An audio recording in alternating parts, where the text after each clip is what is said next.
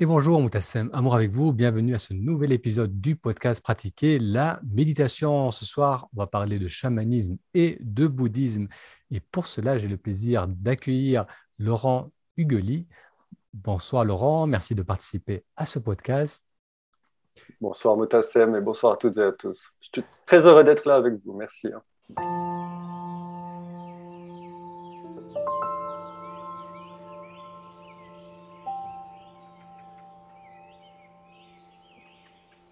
Alors, merci à toi d'être avec nous. Euh, donc, on va parler de bouddhisme et de chamanisme. Donc, toi, tu, tu, es praticien de chamanisme, tu es méditant bouddhiste, tu es né en Suisse, euh, tu es passionné de nature et tu as fondé l'Outre-Monde. C'est un centre de pratique au tambour. Alors, une, rapide question l'Outre-Monde, ça se trouve dans quel. Où est-ce que tu proposes ces, stages? Alors, l'Outre-Monde est basé en, Suisse. En fait, euh, moi, je viens de là-bas, quoi. Mais les stages sont proposés en France, en Suisse et dans divers pays, donc on travaille à l'international. Et euh, bah, ensuite, de petit à petit, euh, comment dire, euh, avec ma compagne, on est en train de se déplacer de plus en plus vers la France. Voilà. Mais ça fait maintenant 16 ans, 16 ans qu'existe l'Outre-Monde et que, que, je suis sur la route tout le temps pour enseigner, pour partager ces pratiques. Ouais. D'accord. Et en plus d'enseigner, tu es auteur, tu as écrit plusieurs ouvrages.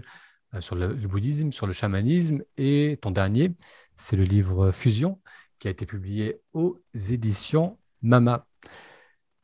Alors, on va rentrer dans le, dans le cœur du sujet, et après tu nous parleras un peu de, ton parcours. Euh, ce qui m'a tout de suite interpellé, c'est cette euh, combinaison de, chamanisme et de bouddhisme. Et je me demandais si on était à une époque où il était plus facile, c'est peut-être même nécessaire, d'explorer plusieurs voies, plusieurs traditions. Parce que je sais que pendant très longtemps, c'était lorsqu'on suivait une voie spirituelle ou une certaine tradition, on avait tendance à être exclusif, à être loyal à cette voie. C'était même presque une nécessité de ne pas aller voir ailleurs pour pouvoir profiter pleinement de cette voie. Et j'ai l'impression qu'aujourd'hui, de plus en plus, on, s'ouvre à différentes traditions. Est-ce que tu as remarqué ça aussi? Est-ce que c'est notre époque qui euh, favorise cette, exploration de différentes voies? Oui, je pense. C'est intéressant ce que tu viens de dire, notamment l'utilisation du, verbe être loyal, la loyauté. Euh, c'est quelque chose que je dis souvent en ce moment, c'est que la, loyauté, c'est quelque chose de très beau, mais ça peut être un piège aussi, c'est-à-dire qu'on peut s'enfermer dans quelque chose par loyauté. Et euh, je ne vois pas ces différentes pratiques comme étant parallèles les unes des autres et euh, dans l'idée qu'on doit faire une sorte de grand écart, c'est plutôt qu'elles se suivent. Par exemple, le bouddhisme et le chamanisme, pourquoi? Parce que le chamanisme, c'est la plus ancienne des spiritualités de la planète Terre et en fait, c'est un peu le tronc commun de la plupart des religions et de la plupart des spiritualités modernes. Donc, en revenant à la source, euh, c'est pas vraiment une manière de, se détourner d'une autre voie, c'est juste comprendre d'où ça vient. Et mon idée avec ce livre, ça a été de montrer que dans le bouddhisme historique, mais également dans le bouddhisme plus récent, il y a des traces de chamanisme qui sont vraiment très présentes. Mais ensuite, c'est vrai, oui, pendant des siècles et des siècles, et c'est ce que j'explique aussi dans le livre, il y a eu une sorte de, malentendu entre ces différentes, ces différentes traditions, et même des rivalités, et même, et même une forme de violence, parce que euh, les différentes lignées euh, de toute tradition, de toute religion, de toute spiritualité, ont cherché à défendre un petit peu leur, credo ou leur dogme euh, d'une manière assez, je dirais, masculine. Quoi. Et aujourd'hui, on en est à quelque chose de plus, je dirais, pacifique. On a envie d'apprendre euh, avec ce qui fonctionne, et ce qui fonctionne se trouve un peu partout. C'est-à-dire qu'il n'y a pas une seule lignée qui a la vérité absolue. donc j'aime bien cette période, et moi je suis assez paradoxal par rapport à ça, parce que je suis à la fois un puriste un petit peu de, à l'ancienne, je dirais, et très ouvert justement à cette espèce de, mélange qui est, euh, qui est comme, je, comme je le dis, un retour à la mémoire ou un retour aux sources. C'est-à-dire que ce n'est pas, pas simplement mélanger des choses pour mélanger des choses, c'est aussi comprendre une chose par rapport à l'autre et se rendre compte qu'elles ont le même, le même fond commun et les mêmes racines et aussi les mêmes buts. Et comment s'est fait cette découverte du bouddhisme ou du chamanisme? Est-ce que tu as découvert une, tradition avant l'autre ou comment s'est fait euh, Comment sont faites ces découvertes? Mais En fait, c'était à l'époque de lorsque j'étais étudiant, voilà, euh, dans les années 90. Euh, bah, j'ai côtoyé euh, un milieu très ouvert d'esprit sur tout ce qui était, je dirais, les spiritualités de l'Inde, sur le chamanisme, également sur les, sur les psychédéliques. Voilà. Et à cette époque-là, j'ai, bah, je suis allé dans la, la librairie de, de, ma ville. Et au rayon, euh, au rayon spiritualité, à l'époque, il n'y avait pas grand-chose. Il n'y avait pas encore Internet, il n'y avait pas cette diversité qu'on a aujourd'hui. Euh, chamanisme, c'était Carlos Castaneda. Et spiritualité indienne, bah, c'était Shivananda et le yoga, quoi, ce que, que j'ai pratiqué. Et j'ai même fait le diplôme d'enseignant Shivananda. Et le bouddhisme, c'était les grands textes euh, classiques. Et en fait, tout ça m'a intéressé dès le début, mais j'ai dû au départ, euh, euh, pendant une certaine période, un petit peu séparer ces différentes traditions les unes des autres pour pouvoir mieux les comprendre et ensuite les intégrer. Donc c'est un long cheminement sur, sur plusieurs années en fait qui m'a amené à. Donc oui, c'est à l'époque à l'époque de mes études. Et ensuite, bah, il y a eu quelques événements marquants comme ma première vipassana en 2001, comme euh, le fait justement de devenir enseignant de yoga, comme le fait de me former au chamanisme suite à un accident, etc. Donc petit à petit, toutes ces, toutes ces différentes voies, elles se sont, elles se sont réunies pour, euh, pour donner en fait euh, bah, ce, que, ce que je fais aujourd'hui. Mais je reste quand même très, comment dire, très puriste, comme je l'ai déjà dit, c'est-à-dire que lorsque j'enseigne la méditation, je ne la mélange pas au chamanisme, et lorsque j'enseigne le chamanisme, je ne le mélange pas à la méditation. Donc pour moi, c'est complémentaire, mais je ne mélange pas les techniques, je reste très euh, dans le, pur Dhamma, comme on dit dans la lignée de Goenka, c'est-à-dire que je fais en sorte d'être au clair sur ce que je fais quand même. quoi. Mm. D'accord. Et dans ta pratique personnelle, tu, quand tu, tu les intègres, tu les mélanges, ou c'est là aussi, tu, parfois tu vas consacrer du temps sur ta la pratique méditative, d'autres fois plus sur les pratiques euh, chamaniques? Oui, bah, ça dépend des périodes. C'est vraiment par. Euh, moi, j'ai une approche très organique de. Bah, je pense qu'il qui s'est développée avec le temps. C'est-à-dire que lorsqu'on débute, on a, on a, envie de faire les choses bien, on a envie d'être vraiment, euh, de s'intégrer à la lignée, on a envie de suivre l'enseignement à la lettre, etc. Et plus le temps passe, plus on finit par s'écouter soi-même. Et moi, je suis une personne assez, pour moi, le, grand enseignant le grand maître, c'est la nature et l'aspect organique. C'est-à-dire qu'il y a des périodes durant lesquelles j'aurais peut-être plus besoin de faire du chamanisme parce que j'ai des projets à réaliser, parce que j'ai des dilemmes à résoudre, parce que c'est quelque chose de très concret, de très terre à terre, le chamanisme d'une certaine manière. C'est-à-dire que le but, c'est de résoudre des problèmes au quotidien. Donc voilà, lorsque j'écris des livres, par exemple, je vais aller avec mon tambour, euh, battre du tambour dans la forêt, chercher des idées, etc. Et il y aura des périodes comme cet hiver, ou comme lorsque j'ai écrit Fusion, durant lesquelles je me, je me consacre entièrement au Dhamma ou au Dharma, c'est-à-dire que je médite tous les jours et j'entre je, à fond dans la discipline bouddhiste. Et euh, donc ça, c'est vraiment des périodes. Après, en ce moment, par exemple, pour donner l'exemple euh, actuel, en ce moment, je, mes journées sont un petit peu, euh, comment dire, euh, un patchwork des deux, c'est-à-dire qu'il m'arrive parfois de faire du voyage chamanique parce que j'ai besoin de, de, résoudre un problème ou de poser des questions, et parfois j'ai plutôt l'impression que le soir, ça me ferait du bien de méditer. Donc voilà, j'ai une approche assez organique, effectivement. Ouais. D'accord. Et donc, si on commence par le, le chamanisme, tu, as déjà noté que ça, c'était pour résoudre des, problèmes. Donc, c'est, un outil qui solutionne certaines, certains problèmes qu'on peut rencontrer. Euh, alors, comment tu pourrais expliquer très simplement ce qu'est le chamanisme pour quelqu'un qui, ne connaît absolument pas? Alors, c'est le fait de, de, considérer que la réalité matérielle n'est pas la seule réalité et qu'il y a d'autres réalités qui sont invisibles ou qui sont immatérielles d'une certaine manière. Et dans ces réalités, il y a également des êtres intelligents comme nous et qui ont également un chemin comme nous. Et ces êtres qu'on peut appeler les esprits ou qu'on peut appeler les devas comme dans le bouddhisme, bah, c'est-à-dire qu'ils sont euh, ils sont là pour nous aider. Ils sont à notre écoute et on peut aller leur poser des questions. Et en fait, le chamanisme, c'est le fait d'apprendre à accéder à ces réalités, à accéder à ces êtres et leur poser des questions, leur demander des, énergies de guérison, leur demander de résoudre des dilemmes, etc. Donc c'est quelque chose de très archaïque à la base parce que les techniques en soi sont pas très compliquées. Il suffit d'entrer dans un état de légère, de transe ou un état modifié de conscience pour accéder à ces mondes-là. Et ça fait fonctionner l'imaginaire et ça fait fonctionner une forme de visualisation créative voilà, qui nous permet ensuite euh, d'accéder à, des réponses. Ensuite, la grande question, question que pose le chamanisme depuis des, des millénaires, c'est est-ce que tout ça c'est réel ou est-ce que c'est juste dans ma tête? Bah, Pour moi, avec le temps et avec les résultats, pour moi, c'est pas juste dans ma tête. C'est-à-dire que c'est quelque chose qui est réel et les esprits sont vraiment là pour nous aider, ils sont vraiment présents et ils attendent en fait qu'on veuille bien croire en eux pour pouvoir, euh, pour pouvoir cheminer avec nous. Oui. Donc ça, c'est... Ouais.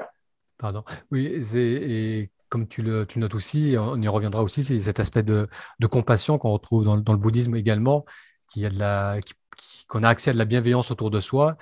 Et il y a deux concepts qui reviennent souvent dans le chamanisme, c'est l'animal de pouvoir, qui, vient du, du monde intérieur, du monde d'en bas. Et ensuite, il y a le, guide spirituel ou, le, maître spirituel qui, lui, vient du, du monde d'en haut.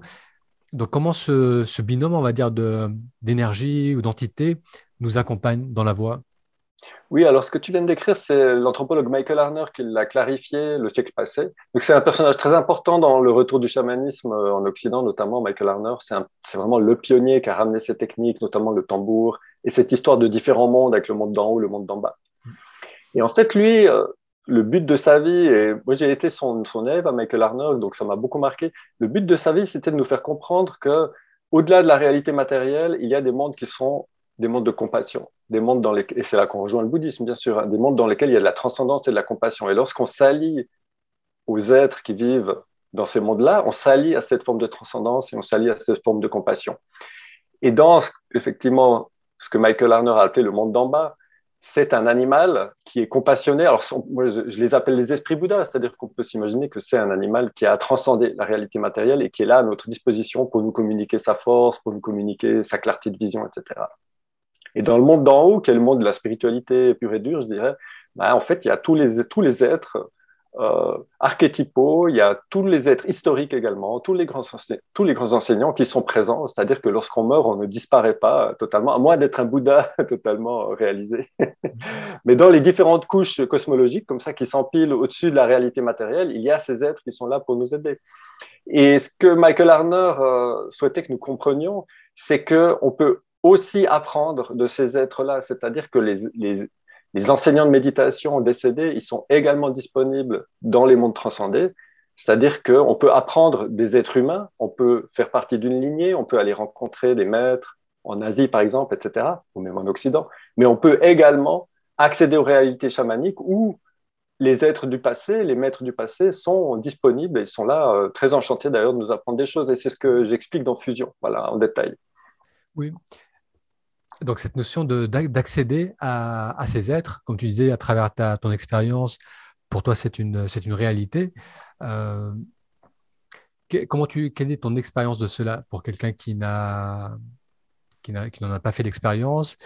Quel est le cheminement pour avoir accès à ces êtres, que ce soit ceux du monde d'en haut ou ceux du monde d'en bas? Et euh, comment tu vis cette expérience? Est-ce que c'est similaire à un rêve? Est-ce que c'est comment tu décrirais cela?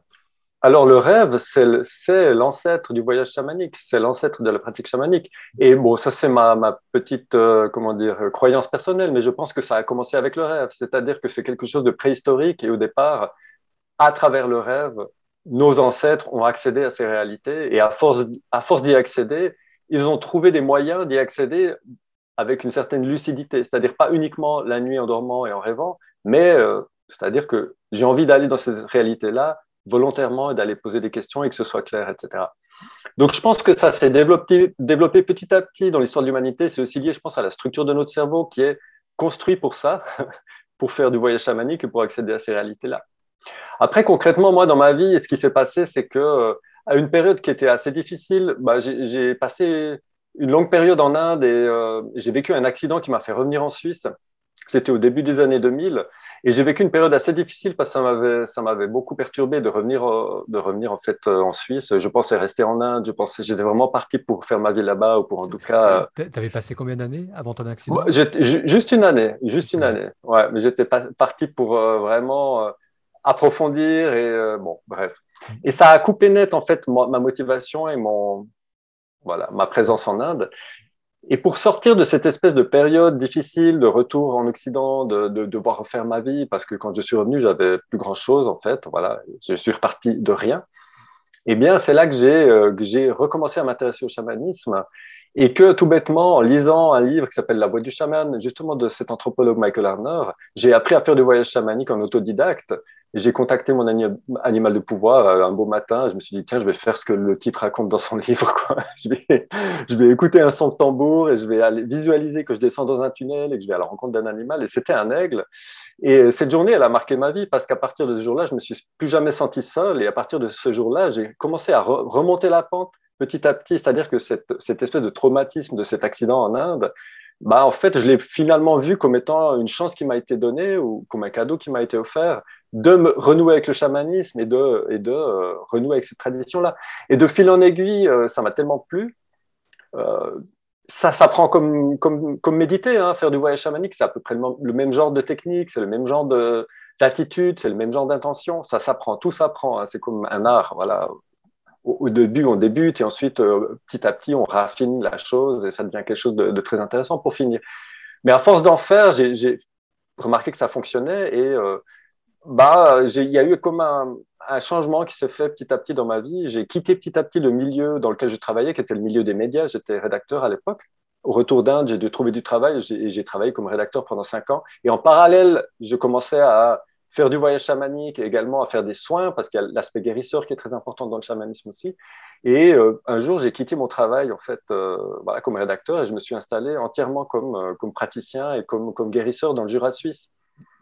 Donc ça c'est venu petit à petit sur les années. Mais tout s'apprend et, ces techniques, elles sont relativement faciles à apprendre. La question, c'est pas comment les apprendre, c'est plutôt ce qu'on en fait ensuite qui est intéressant, parce que les apprendre, c'est facile. Donc, il y a cette. Euh, le, la voie d'accès, c'est un état de transe, tu notais C'est la porte d'accès. Hein, il faut se mettre dans un état de transe, que ce soit à travers les, tambours. Oui, c'est ça. Alors, le mot transe est très, est très à la mode en ce moment, est très présent, mais ça peut être quelque chose de léger aussi. C'est-à-dire que ce n'est pas forcément une transe euh, spectaculaire. Ce qui est intéressant dans le chamanisme, et comme dans le bouddhisme, le chamanisme est vraiment présent partout sur Terre de l'Amérique du Sud jusqu'à l'Australie, en passant par l'Asie, par l'Afrique, etc. Et dans chaque tradition et sur chaque continent, la manière de chamaniser, entre guillemets, des, des praticiennes, des praticiens est différente. Et par exemple, dans certaines euh, régions d'Asie, ce sera des trans très spectaculaires avec des danses, etc. Alors que si tu vas au Pérou, par exemple, les chamans sont très calmes et c'est une transe qui est beaucoup plus psychédélique. Et dans d'autres régions, comme en Amérique du Nord, ce sera quelque chose qui est plus du domaine d'un état modifié de conscience léger. Mmh. C'est-à-dire une sorte de rêverie, quoi. J'aime bien utiliser le terme rêverie pour vraiment ouvrir le champ, le champ des possibles, c'est-à-dire que c'est quelque chose qui est accessible. Moi, par exemple, mes voyages chamaniques, je dirais quotidiens, je les fais, euh, je suis couché sur mon sofa chez moi, je ferme les yeux, je, je mets la capuche de mon, de mon blouson sur la tête et je pars comme ça, tu vois, en rêverie, voilà, tout simplement. Donc, il n'y a pas forcément... Oui, et, et si tu veux faire le lien avec l'état méditatif que, que je connais mieux, Qu'est-ce que, est-ce qu'il y a une, euh, un besoin d'attention au début par rapport à, à l'intention ou par rapport au tambour? Est-ce qu'il y a besoin de concentration? Ou on c'est, à un autre niveau que ça se passe? Alors, je pense que oui, parce que je suis aussi bouddhiste et méditant. Donc, en fait, moi, la, pratique euh, de Vipassana, par exemple, ça m'a beaucoup aidé à faire du voyage chamanique, du voyage chamanique, à clarifier mes voyages dès le début, c'est-à-dire avoir justement cette intention et cette concentration. Ensuite, lorsqu'on médite, on est, on est concentré sur les sensations, on est concentré sur les ressentis, on est concentré sur des choses qui sont dans le corps et qui nous ramènent en fait au corps et qui nous ramènent au dharma. Quoi. Tandis que lorsqu'on fait du voyage chamanique, c'est plus du domaine, je dirais, de l'expérience visionnaire, c'est-à-dire que euh, on accède à quelque chose, alors ça peut être visuel, certaines personnes ont des visions, voilà, c'est comme imaginer en fait, mais sauf que c'est une, manière d'imaginer qui est beaucoup plus intense que l'imagination euh, quotidienne. Quoi.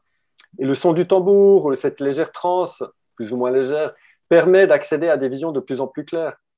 Mais moi, au quotidien, ça ressemble beaucoup à la méditation, effectivement, et, euh, et parfois je termine ma session de vipassana par un petit voyage chamanique parce que le fait d'avoir médité une demi-heure, par exemple, ça m'a bien clarifié l'esprit, ça m'a ça m'a bien remis à zéro en fait toutes mes impressions de la journée, ça m'a bien mmh. voilà, ça m'a remis dans mon corps, ça m'a remis dans mon alignement. Et là, je peux faire un voyage chamanique qui sera beaucoup plus clair, où les réponses seront beaucoup plus raffinées justement, elles seront beaucoup plus euh, véridiques, je dirais, parce qu'en fait, euh, tout le parasitage mental, qui est aussi un parasitage dans le voyage chamanique, bien évidemment. D'ailleurs, c'est une des grandes questions. Comme en méditation, est-ce que c'est pas mon mental qui est en train de me parasiter? Est-ce que je suis vraiment en train de voyager, etc.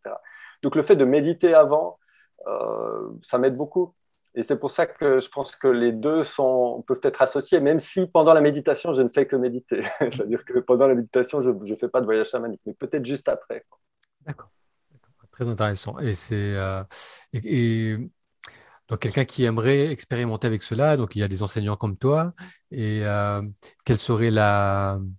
il, y a, il y a des livres qui sont disponibles comme Fusion. Quel, serait la, le cheminement à faire pour explorer cette, cette voie du, chamanisme? Alors en ce moment, c'est en train d'exploser le chamanisme. Enfin, ça fait plusieurs années que, que, ça monte, ça monte, ça monte, mais là, c'est vraiment une, une explosion d'offres, je dirais, c'est-à-dire qu'il y a du chamanisme un peu partout. Mm. Après, il y a des, voilà, il y a des personnes qui sont... C'est un, un, métier ou c'est un, milieu euh, dans lequel euh, c'est vraiment la réputation, en fait, que ça... Comme en contexte traditionnel, ce qui fait la chamane ou le chaman, c'est la réputation. C'est-à-dire qu'il y a des gens qui ont la réputation d'être fiables, qui font du bon travail, et, euh, et ça se passe bien. Mais de manière générale, pour apprendre le voyage chamanique, euh, c'est assez facile. Ça peut s'apprendre dans un livre, ça peut s'apprendre. Euh, il y, a des gens qui apprennent également. Ils font des soirées entre amis, etc., où ils se battent du tambour mutuellement.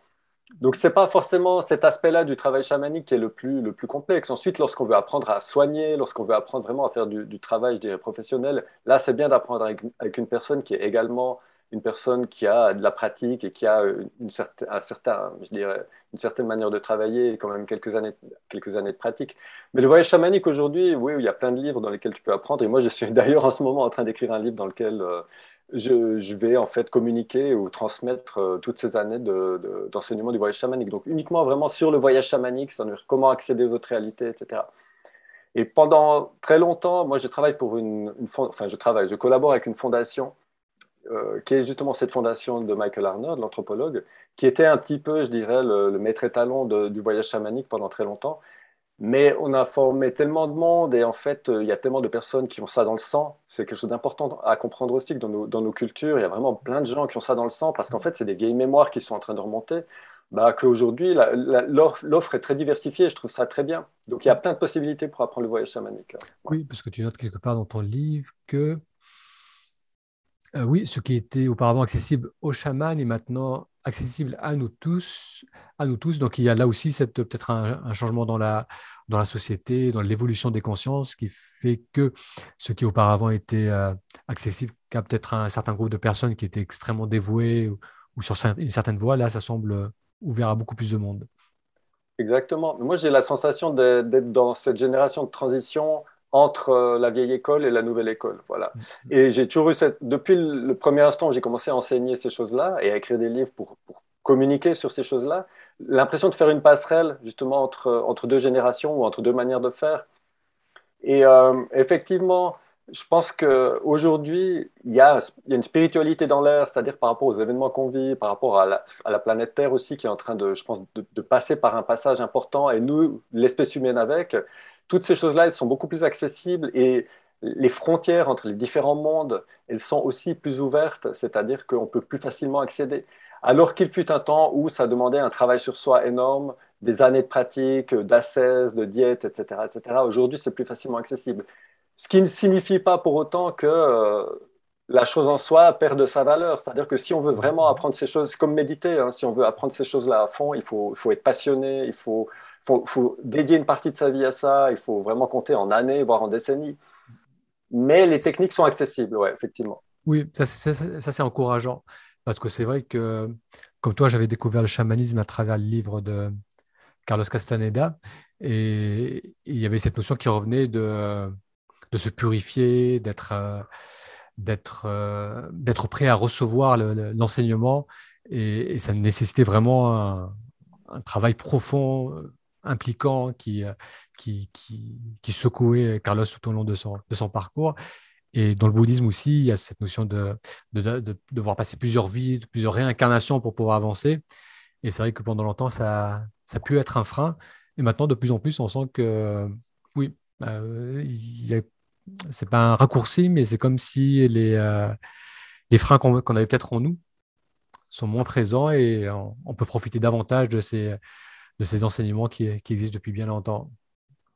Oui, bien sûr. Et nous sommes le résultat de ces réincarnations. C'est-à-dire que lorsque il y a euh, cinq siècles en arrière, on disait bientôt, ben, c'est maintenant. Moi, je pense que c'est ce qu'on est en train de vivre, tout simplement. Après, la notion de discipline, euh, euh, pour moi, elle est très importante. Et, la, et comme tu dis, la 16 ou la diète, traditionnellement, les chamans ou les moines bouddhistes, qui sont à leur manière aussi dans, cette, dans la 16, la 16 du Dharma, quoi il y a un aspect, euh, je dirais, il y a des choses qui sont accessibles facilement, sans beaucoup de discipline, etc. Mais si on veut aller profondément, et quelle que soit la pratique, même si on veut devenir un pianiste, un pianiste de concerto, euh, même si on veut devenir un guitariste virtuose, on doit dédier une partie de sa vie à ça et on doit se discipliner. C'est-à-dire qu'il y a un aspect, euh, oui, en route, en cours de route, il y a des choses dont on, doit se défaire, il y a des choses dont on doit se libérer pour pouvoir accéder à des choses plus profondes. Donc les, techniques sont accessibles facilement, méditation, chamanisme et d'autres choses aujourd'hui, le yoga, etc. Mais si on veut en faire quelque chose de vraiment profond, il y a un aspect ascétique. Et moi, je suis un petit peu un, assez vieille école sur cet aspect-là, justement. Je pense que si on veut aller profond dans le chamanisme, par exemple, la diète, et j'en parle beaucoup dans Fusion, il y a plein de chapitres qui sont... Je fais un parallèle entre la diète amazonienne et en fait l'ascèse des moines, notamment les moines de la forêt en Thaïlande, qui se ressemblent beaucoup. Moi, ça me parle beaucoup. J'ai un côté ascétique et j'ai un peu une vie ascétique, voilà, dans ma vie privée. Avec ma compagne, on est un peu deux ascètes, on est deux moines qui vivent ensemble, quoi.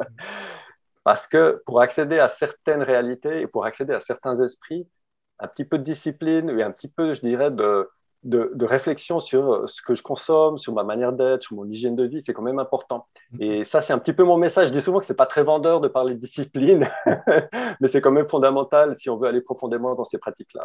Oui, et même si on garde une vie euh, très laïque et euh, productive dans le sens qu'on a un travail, on, participe à la société. Euh, moi, ce qui m'aide, c'est le fait de, ritualiser mon, quotidien avec une routine de, yoga, de méditation, d'introspection, euh, des moments pour travailler, des moments pour faire du sport, etc.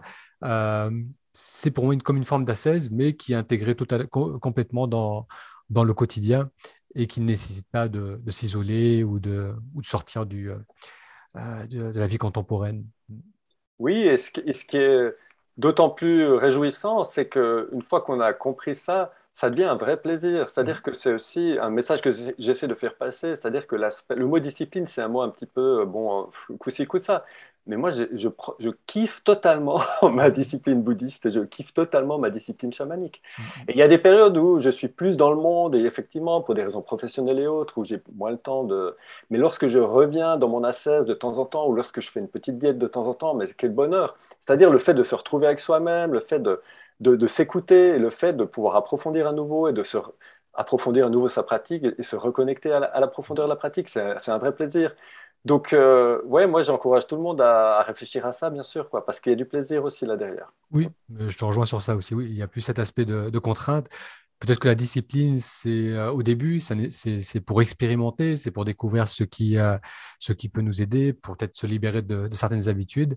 Et, mais une fois qu'on a identifié ce qui nous fait du bien, ça devient, voilà, on fait naturellement, c'est on garde ce qui fait du bien et on n'a plus besoin de, de se forcer à le faire.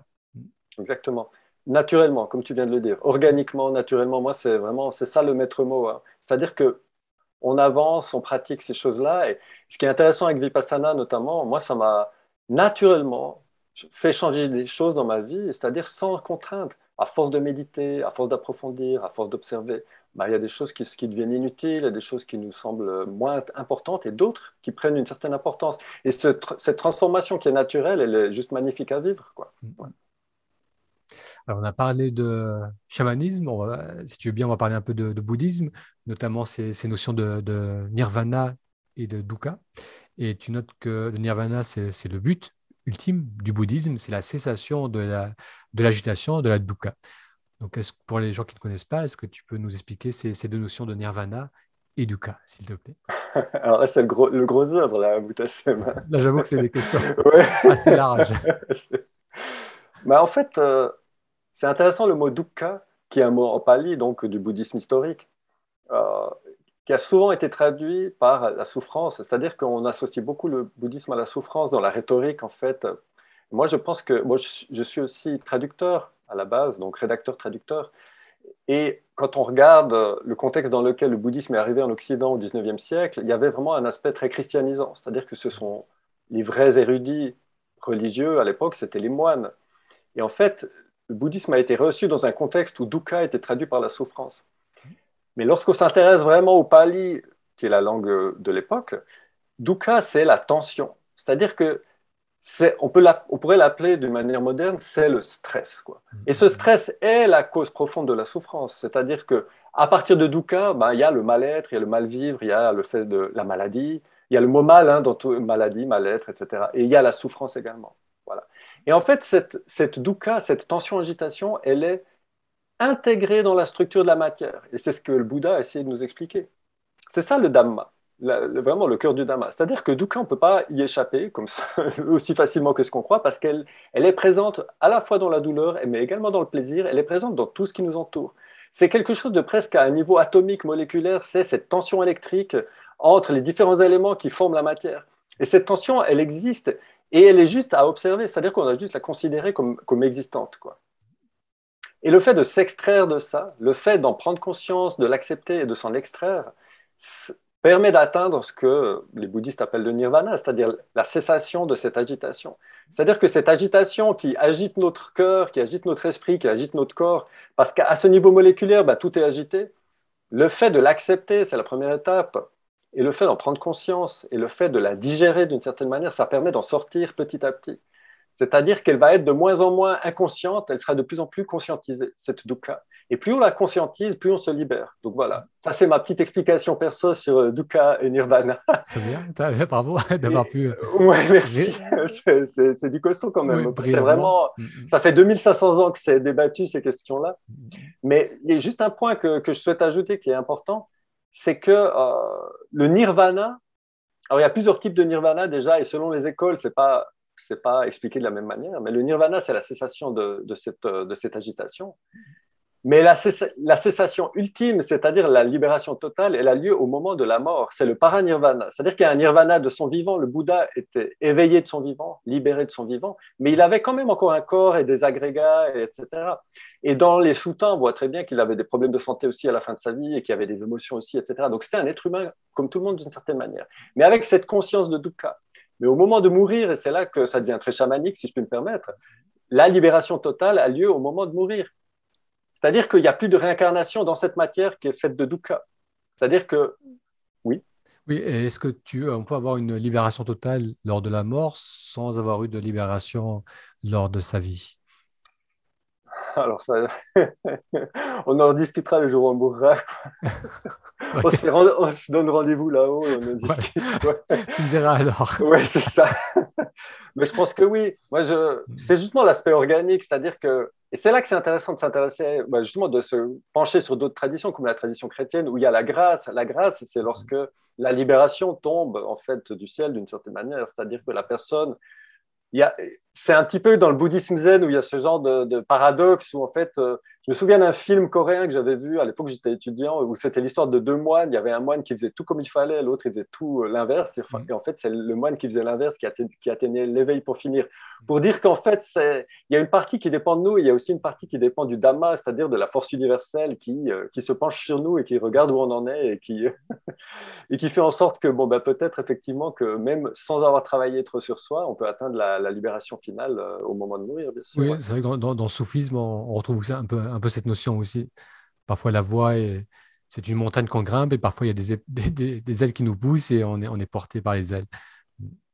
Oui, exactement. Et je trouve ça très poétique. Et même si je suis assez, euh, justement, comme je l'ai déjà dit plusieurs fois, assez un puriste du, bouddhisme historique, j'aime bien toujours garder à l'esprit qu'il il y a des choses qui nous, qui nous échappent aussi et ces choses, elles sont belles quoi, et poétiques. Hein.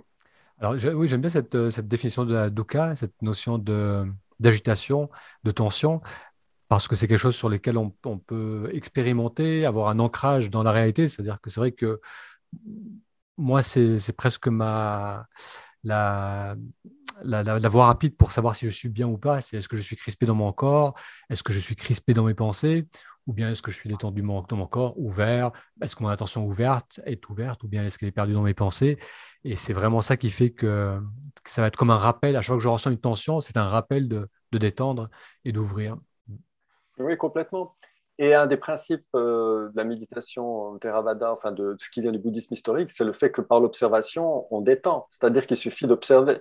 C'est-à-dire que lorsque dukkha est observé tel qu'elle est, c'est-à-dire que lorsqu'on sort du déni en fait de réalité, qui est un déni de dukkha, c'est-à-dire que lorsqu'on cesse de ne pas vouloir voir cette tension agitation, mais qu'on la regarde directement à travers ses sensations, eh ben, elle se dissout petit à petit.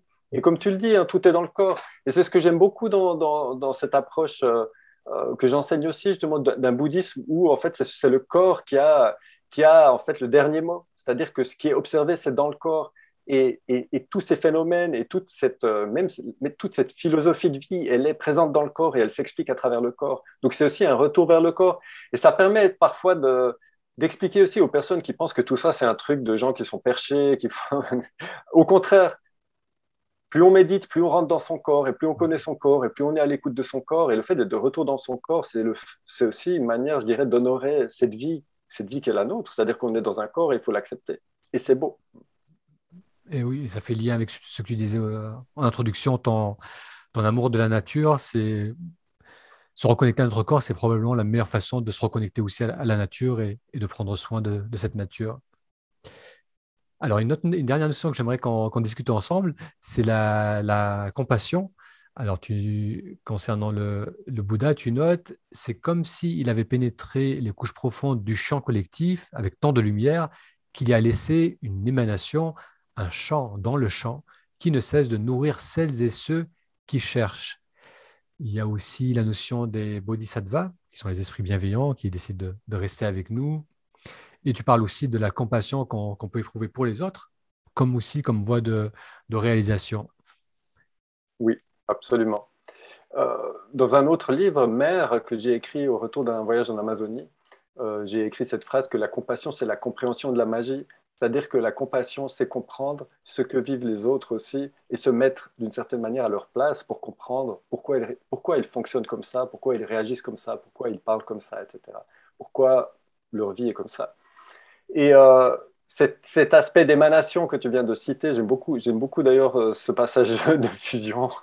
Je suis très content que tu le relèves d'ailleurs parce que c'était important pour moi d'expliquer qu'en atteignant l'éveil, toutes les personnes qui atteignent l'éveil que ce soit sur la planète Terre ou dans l'univers, laisse une empreinte en fait dans notre champ collectif. C'est-à-dire que cet éveil, il est disponible parce qu'il est partout autour de nous. Et j'aime bien parfois me dire que en fait, le Bouddha, étant donné qu'il a atteint le paranirvana, c'est-à-dire qu'il s'est totalement dissous, à chaque inspiration, à chaque respiration, c'est aussi le Bouddha que j'inspire et que j'expire parce qu'il est partout présent. Et sa force de compassion, elle est partout présente. Et lorsque je dis partout, c'est vraiment dans absolument tout ce qui nous, dans toute la matière en fait qui nous, qui nous entoure, il y a cette force de compassion qui est là. Et euh, dans le bouddhisme tibétain, il y a cette notion aussi de, euh, de certains bodhisattvas qui prennent des formes, voilà, la forme d'animaux, la forme de, personnages qu'on rencontre, la forme même de paysages naturels. Et ça rejoint cette notion chamanique, tu vois, la, boucle est bouclée d'une certaine manière. Le fait que les animaux de pouvoir sont des êtres compassionnés. Donc en fait, le lien, il se fait à ce niveau-là cette compassion qui est partout disponible, elle est dans tous les mondes, les mondes d'en haut, le monde d'en bas, dans le monde de la matière. Et en fait, méditer, c'est aussi apprendre à voir ça, c'est-à-dire à voir cette compassion qui est partout présente. Et c'est une guérison profonde pour notre cœur parce que notre cœur a besoin de compassion. Et il a besoin de se connecter aux autres, on a, besoin de, on a besoin de se voir les uns et les autres comme faisant partie d'une même famille et comme étant dans le même bateau, en train de, vivre des expériences collectives aussi. Quoi. Oui, comme tu disais, lorsque tu as touché ton, as connecté avec ton animal de pouvoir, euh, tu t'es senti moins seul. Et je pense que nourrir la, compassion, c'est aussi un, puissant moyen de, de se sentir qu'on est, voilà, qu'on est tous liés et, euh, qu'on est tous sur le même chemin. Oui, et, ça nous permet de, de comprendre qui nous sommes. Et dans cette compréhension, il y a beaucoup d'amour. Et l'amour, euh, c'est une notion qui est très occidentale dans le christianisme et dans, dans les religions monothéistes, la notion d'amour. Alors que dans le bouddhisme, on parlera plutôt de compassion. Mais j'aime bien relier les deux parce qu'en fait, là aussi, il y a une fusion qui s'opère entre, euh, entre la compassion orientale, asiatique et l'amour de nos cultures. Et le fait de se rendre compte qu'au final, c'est la même chose. Quoi, et que cet amour, il circule partout et il est partout présent. Voilà. Et le fait d'ouvrir les yeux grâce à la méditation et à d'autres techniques, c'est aussi ouvrir les yeux sur cet amour qui nous, qui nous, qui nous baigne en fait de sa grâce. Laurent, un grand merci pour ta générosité. Et euh, alors, comment les gens peuvent te contacter? Je mettrai les liens euh, sur la sur l'article de cet épisode et sur la vidéo de, cet épisode. Euh, donc, notamment pour les personnes qui souhaitent suivre avec toi les, euh, les tambours que tu proposes, les pratiques de tambour. Alors, oui, j'ai un, site... oui. oui, un site internet, c'est outremonde.org. Et j'ai aussi Outremonde, o u t r e Tout, attaché? Ouais, c'est ça. Outremonde. Ouais. Et ça, c'est donc le, ma pratique avec ma compagne depuis plus d'une décennie.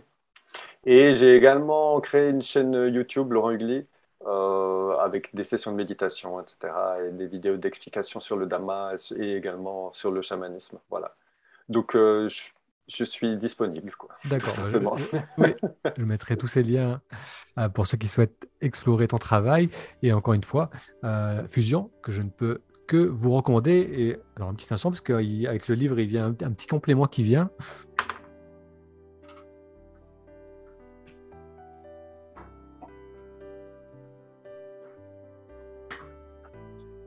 Donc ça, j'ai trouvé que c'était assez sympa, surtout que les livres papier, on en a un peu moins maintenant. C'est c'est un coffret avec des cartes et ça, c'est lié avec le livre Fusion.